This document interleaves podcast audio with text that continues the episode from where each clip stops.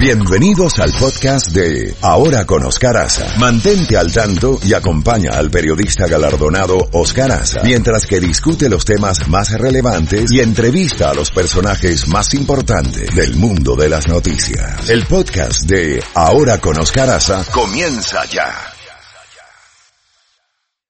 Buenos días en Ahora con Oscar Aza. Bueno, y tenemos un invitado, un invitado muy esperado eh, Chef y, un servidor Luis Peroso, estamos muy contentos de poder estar hablando con él en este preciso momento. Estamos hablando nada más y nada menos del señor Manuel Pravia, contador público, certificado CPA, para el cual hay una pregunta que todos quieren saber. ¿Reembolsos de impuestos disminuyen este año, sí o no? Buenos días y bienvenidos, Caraza. Buenos días, gracias por tenerme. Muchísimas gracias.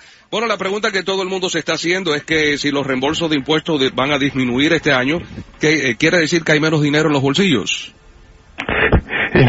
Es una pregunta muy interesante porque la, cosa es que se pasó la ley, que el nombre de ella es Tax Cuts, así que obviamente todo el mundo espera rebaja de impuestos, pero lo otro que pasó y a la gente se le olvida tal vez es que en marzo se ajustaron las tablas de retenciones. Así que tal vez lo que uno esperaba recibir al final de año, digamos, 500 dólares, tal vez se recibió 10 dólares a la semana.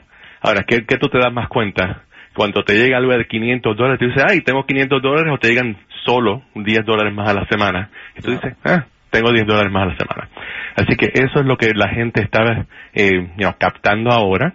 Y, se, venía, se, sabía que, que, algo de eso iba a pasar y se había dicho, y no señores, revisen sus retenciones porque tal vez va a haber alguna gente que va a recibir una sorpresa peor, que en vez de recibir algo van a deber, porque el ajuste de las retenciones se hizo las tablas eh, nuevas, pero con ley vieja, o sea, esa transición fue muy difícil de hacer, se hizo todo en un proceso muy, muy, muy rápido, y pues ahora es que estamos nosotros, después que pasó la parada, pues hay que venir con el escobillón y que recoger el confeti y recoger todo lo que pasó y pues eh, ver, ver cuál fue el resultado.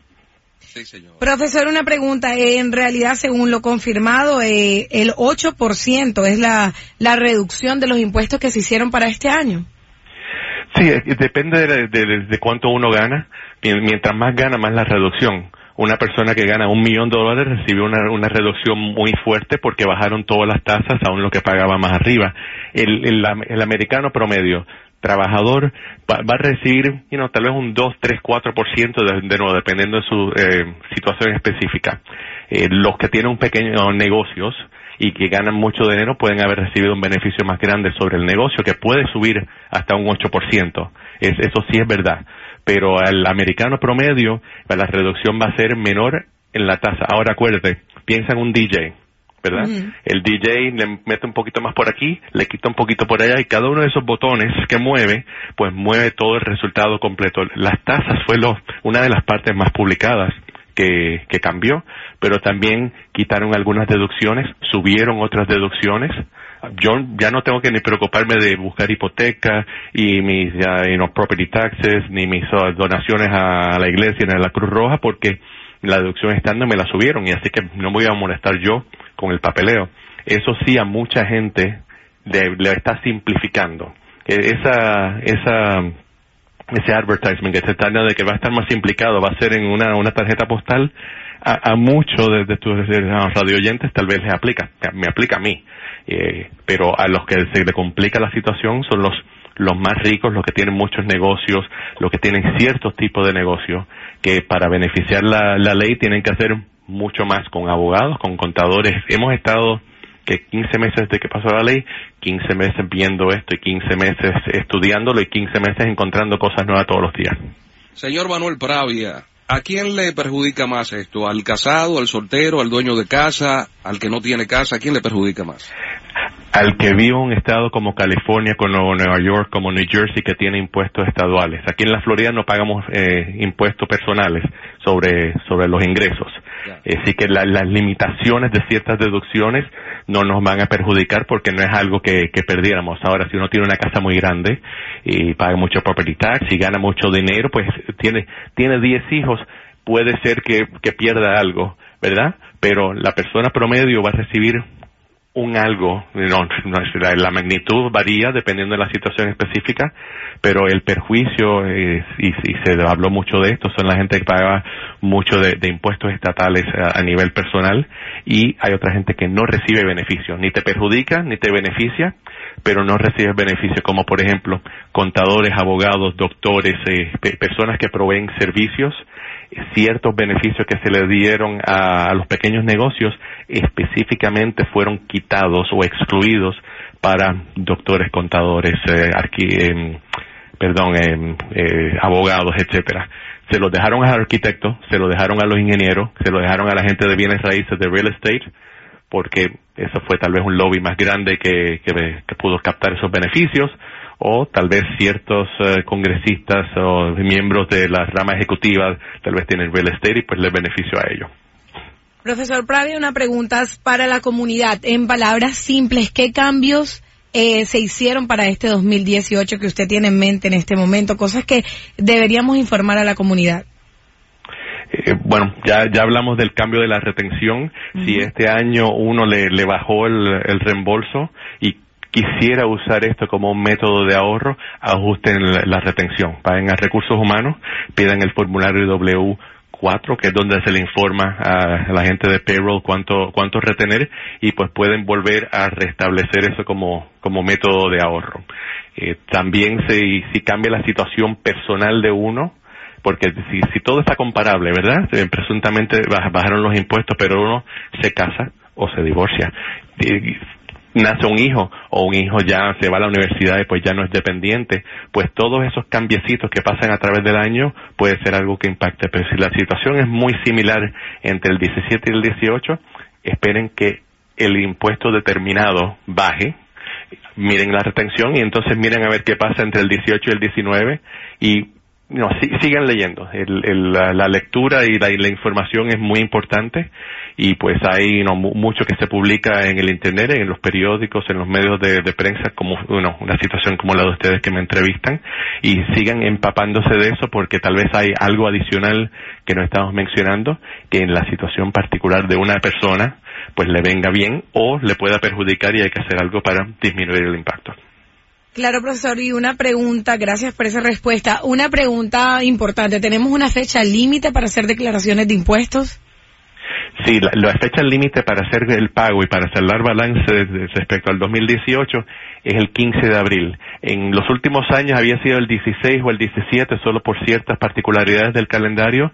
Este año es el lunes 15 de abril saldar balance, dije, si todavía faltan algunos papeles, los papeles algunas veces del Bank of America o de sitios así, pues llegan un poquito más tarde, se puede pedir una extensión, pero la extensión es solo para presentar, no para pagar. Esa extensión es de seis meses hasta el 15 de octubre. Lo peor, peor, peor, peor que uno puede hacer es no presentar. Digamos que uno debe y no tiene los medios para pagar, uno debe presentar y entonces ver cómo se puede pagar en, ah, en cuotas con el IRS o buscar algún tipo de, entre comillas, financiamiento, porque las penalidades por presentar fuera del plazo son lo peor que puede pasar. Es 5% al mes hasta un máximo de 25%, así que imagínate.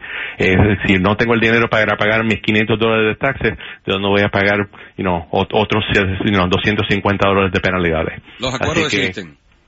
Los acuerdos, los, acuerdos, los acuerdos existen, eh, mientras menos se debe, digamos, más fácil se, se puede hacer, pero siempre acudir o, o al IRS que tienen el, el hotline para, para llamar los contribuyentes, mientras más cerca al 15 de abril, pues más ocupado va a estar el teléfono, así que uno empezar a pensar esto lo, lo más temprano posible. Les perjudicó a ellos las cinco semanas que estuvo cerrado el gobierno y el cambio de la ley, todo esto le está cayendo a ellos encima también y yo sé que están trabajando lo mejor que pueden con los recursos que ellos tienen para poder asistir no solo a nosotros los profesionales, pero también a los contribuyentes. En este caso, ¿podrá haber algún cambio o ya esto se queda así? Sí, siempre puede haber cambio, ¿verdad? La, acción o la inacción del Congreso puede, puede cambiar las cosas. Algunos de estos cambios fueron solo temporarios y duran ocho años. Otros de estos cambios pues ya fueron entre comillas permanentes. La última vez que pasó algo tan grande de cambio fue en 1986 y antes de eso en 1954. Así que imagínate, estamos promediando 30 años de algún tipo de estabilidad. Así que esto, esto está aquí para quedarse. Bueno, queremos agradecer a Manuel Pravia, contador público certificado eh, CPA, también profesor de impuestos de FIU, así que muchísimas gracias por darnos esta, esta entrevista y aclararnos esto que es tan, de tanta importancia. ¿verdad, Así es, profesor. Muchas gracias. Aclarar las dudas porque la comunidad está súper interesada y bueno, es un placer tenerlo con nosotros a usted en esta mañana. Gracias a ustedes y buena suerte a todo el mundo en esta temporada de presentación de impuestos. Muchísimas gracias. Buen día.